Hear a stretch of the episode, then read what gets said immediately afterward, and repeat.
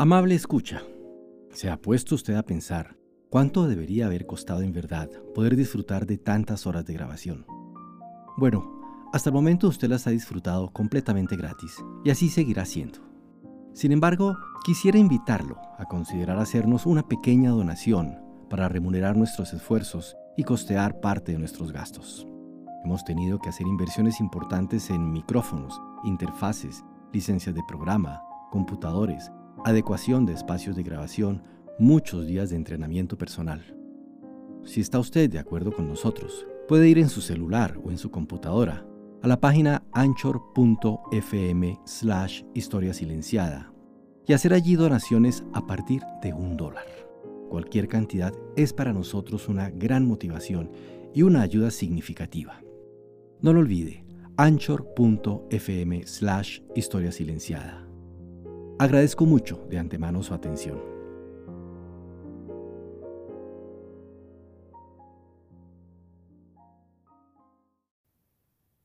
Federico Ponce Baides estaba muy lejos de tener la fuerte personalidad de Jorge Ubico y carecía de la experiencia política y el respaldo que en su tiempo concitara el general. Pero en cuanto a sus ambiciones y su deseo de perpetuarse en el poder, no le iba para nada en saga. Asumiendo enseguida el liderazgo en el triunvirato arbitrariamente nombrado el día 1 de julio de 1944, tal vez porque en su condición de diputado era el que más estaba empapado de los asuntos públicos, enseguida se dispuso a consolidar la posición de mando a la que de modo tan imprevisto había llegado. Para eso tenía que lograr que la Asamblea no nombrase presidente provisional, lo cual no era algo que podía asumirse sin más como seguro.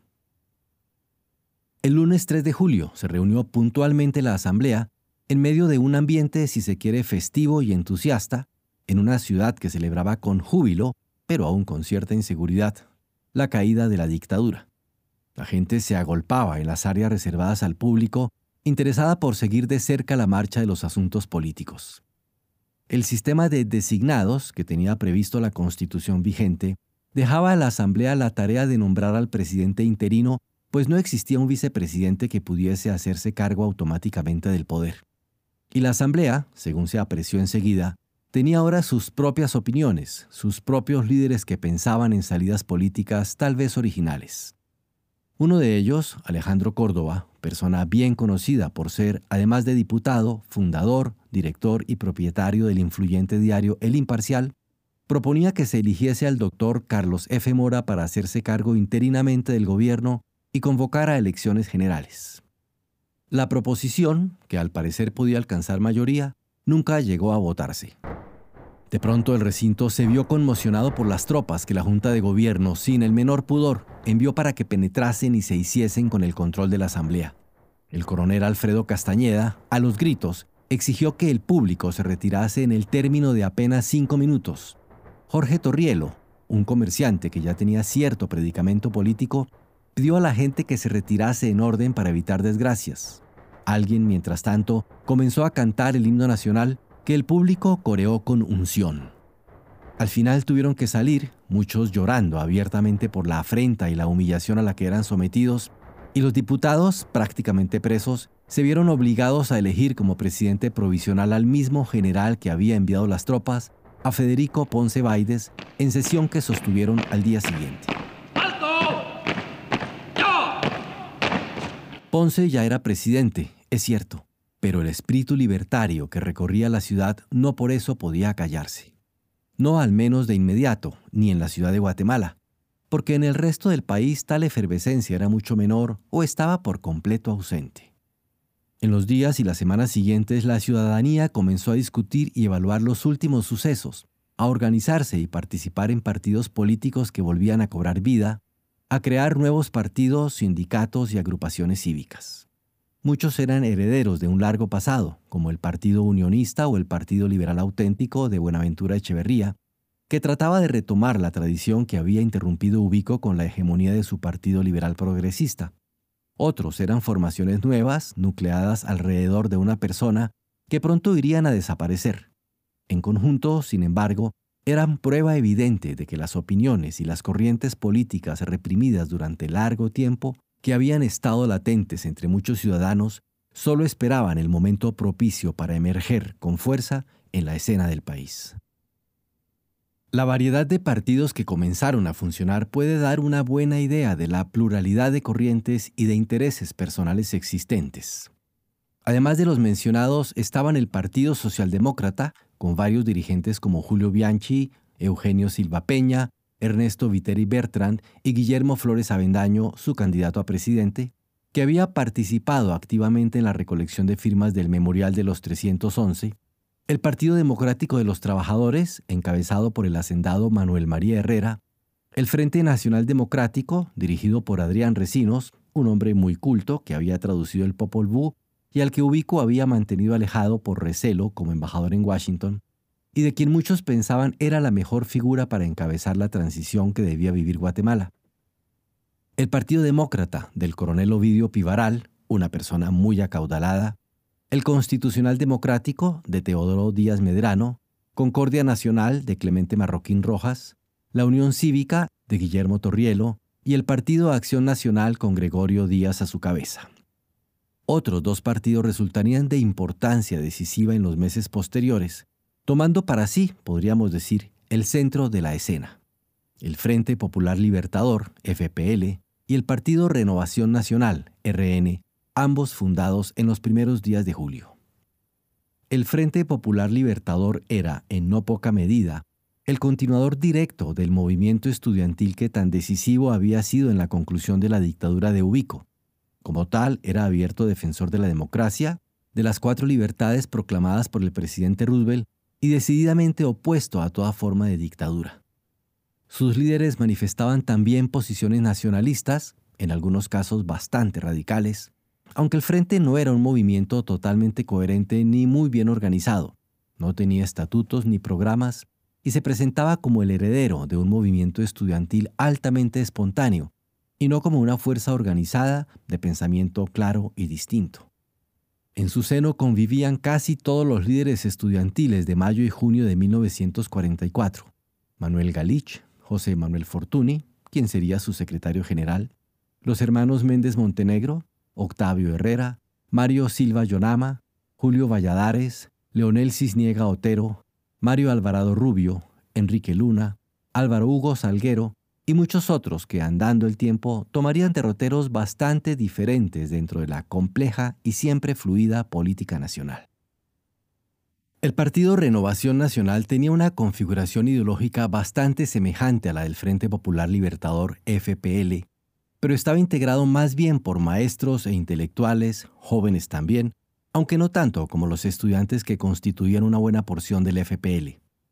El partido cobraría vida el mismo primero de julio de 1944 en una reunión que sostuvieran en casa de Mario Efraín Nájera Farfán, un grupo de apenas ocho personas dispuestas a lanzarse al ruedo político y cambiar los destinos de Guatemala. Ese mismo día, uno de los participantes, Juan José Orozco Posadas, propondría la candidatura de un académico poco conocido en el país, que sin embargo servía para simbolizar el tono político del nuevo partido y las aspiraciones de sus fundadores. Se trataba del doctor Juan José Arevalo Bermejo, en esos momentos profesor universitario en Tucumán, Argentina, amigo de Orozco, quien se mantenía en permanente contacto con él. Aunque la candidatura no aparecía como realmente viable políticamente, sino como una propuesta destinada más que nada a defender ciertos principios, pronto iría a encontrar un respaldo inusitado que la convertiría en un fenómeno inesperado en el país. Arevalo, como candidato, tenía fortalezas y también debilidades, pero los puntos favorables resultaron, como se vio en poco tiempo, muy superiores a las posibles flaquezas. La principal debilidad era que Arevalo no había incursionado nunca en la política y era por lo tanto un hombre poco conocido para la población. Tampoco era posible determinar de antemano cómo se desplazaría en medio de las confusas circunstancias de la política local. Pero tenía, por contrapartida, un bien ganado prestigio en ambientes académicos y una obra pedagógica que lo situaba muy por encima de la mayoría de sus competidores. Había diseñado y publicado Quetzal, un método para enseñar a leer, escribir y dibujar simultáneamente, y era autor de una geografía elemental de Guatemala ampliamente conocida en el ambiente del magisterio. Con su doctorado en filosofía y pedagogía, obtenido en la prestigiosa Universidad de La Plata, Argentina, y con su labor como profesor universitario en la Universidad de Tucumán de ese mismo país, Arevalo poseía un prestigio intelectual con el que muy pocos de sus adversarios podían competir. Pero esto, quizás, no era lo principal. Lo importante, lo decisivo, era que Arevalo era ante todo un civil y que no estaba contaminado por el pasado de la dictadura, no había pertenecido al liberalismo ni al ubiquismo. Era una incógnita, pero una incógnita fresca, abierta, sin pasado. Eso lo habilitaba para representar, mejor que nadie, el anhelo de cambio que se manifestaba en la sociedad guatemalteca. Nos dice Manuel Galich, comillas, el movimiento popular de 1944 era también un movimiento romántico. El pueblo de 1944 hizo un movimiento romántico en reclamo de sus libertades y al triunfar la lucha, gracias al ejército, eligió para presidente de los nuevos tiempos a un maestro de escuela, otro gesto romántico. Cierra comillas. Esto, que constituía sin duda un capital político nada despreciable, fue apreciado en su justo valor no solo por el Renovación Nacional, sino también por el FPL y por otros grupos políticos que lo fueron proclamando rápidamente como su candidato. Arevalo, que según dicen había pensado apoyar en algún momento la candidatura del también intelectual Adrián Recinos, decidió regresar a Guatemala y ya antes de llegar, en su escala en Costa Rica, se convenció de que tenía aún más apoyo que el imaginado y que debía postularse como candidato para presidente. Cuando por fin pisó tierra guatemalteca el 3 de septiembre de 1944, los hechos confirmaron la justeza de esa decisión. Una inmensa multitud, nunca antes vista en la ciudad, colmó el aeropuerto y las calles adyacentes, extendiéndose hacia el norte hasta llegar a lo que es hoy la zona 9. Arevalo impresionó bien a sus conciudadanos, un hombre blanco, alto, corpulento, seguro de sí mismo, habló con carisma a quienes lo escuchaban, mostrando que sabía interpretar sus esperanzas y sus vagos proyectos, que era el líder que Guatemala esperaba. Mientras comenzaba a rugir el huracán de la candidatura de Arevalo, como el mismo candidato la llamó, perfilándose como el favorito de una ciudadanía ansiosa de cambio, Ponce Baides, por su parte, trataba de asegurar su permanencia en el poder acudiendo al tradicional recurso de la represión.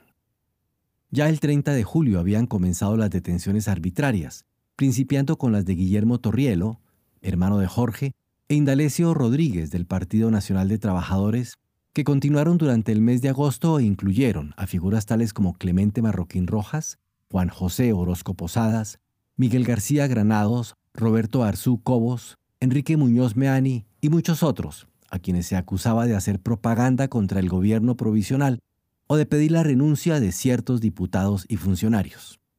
Pero el gobierno, además de reprimir a la creciente oposición, se mostraba activo en el propósito de conseguir un amplio respaldo político en las programadas elecciones presidenciales. Con ese propósito, Ponce tomó algunas medidas que le fueron ganando cierto respaldo entre los campesinos, en tanto los organizaba para que lo respaldaran dócilmente.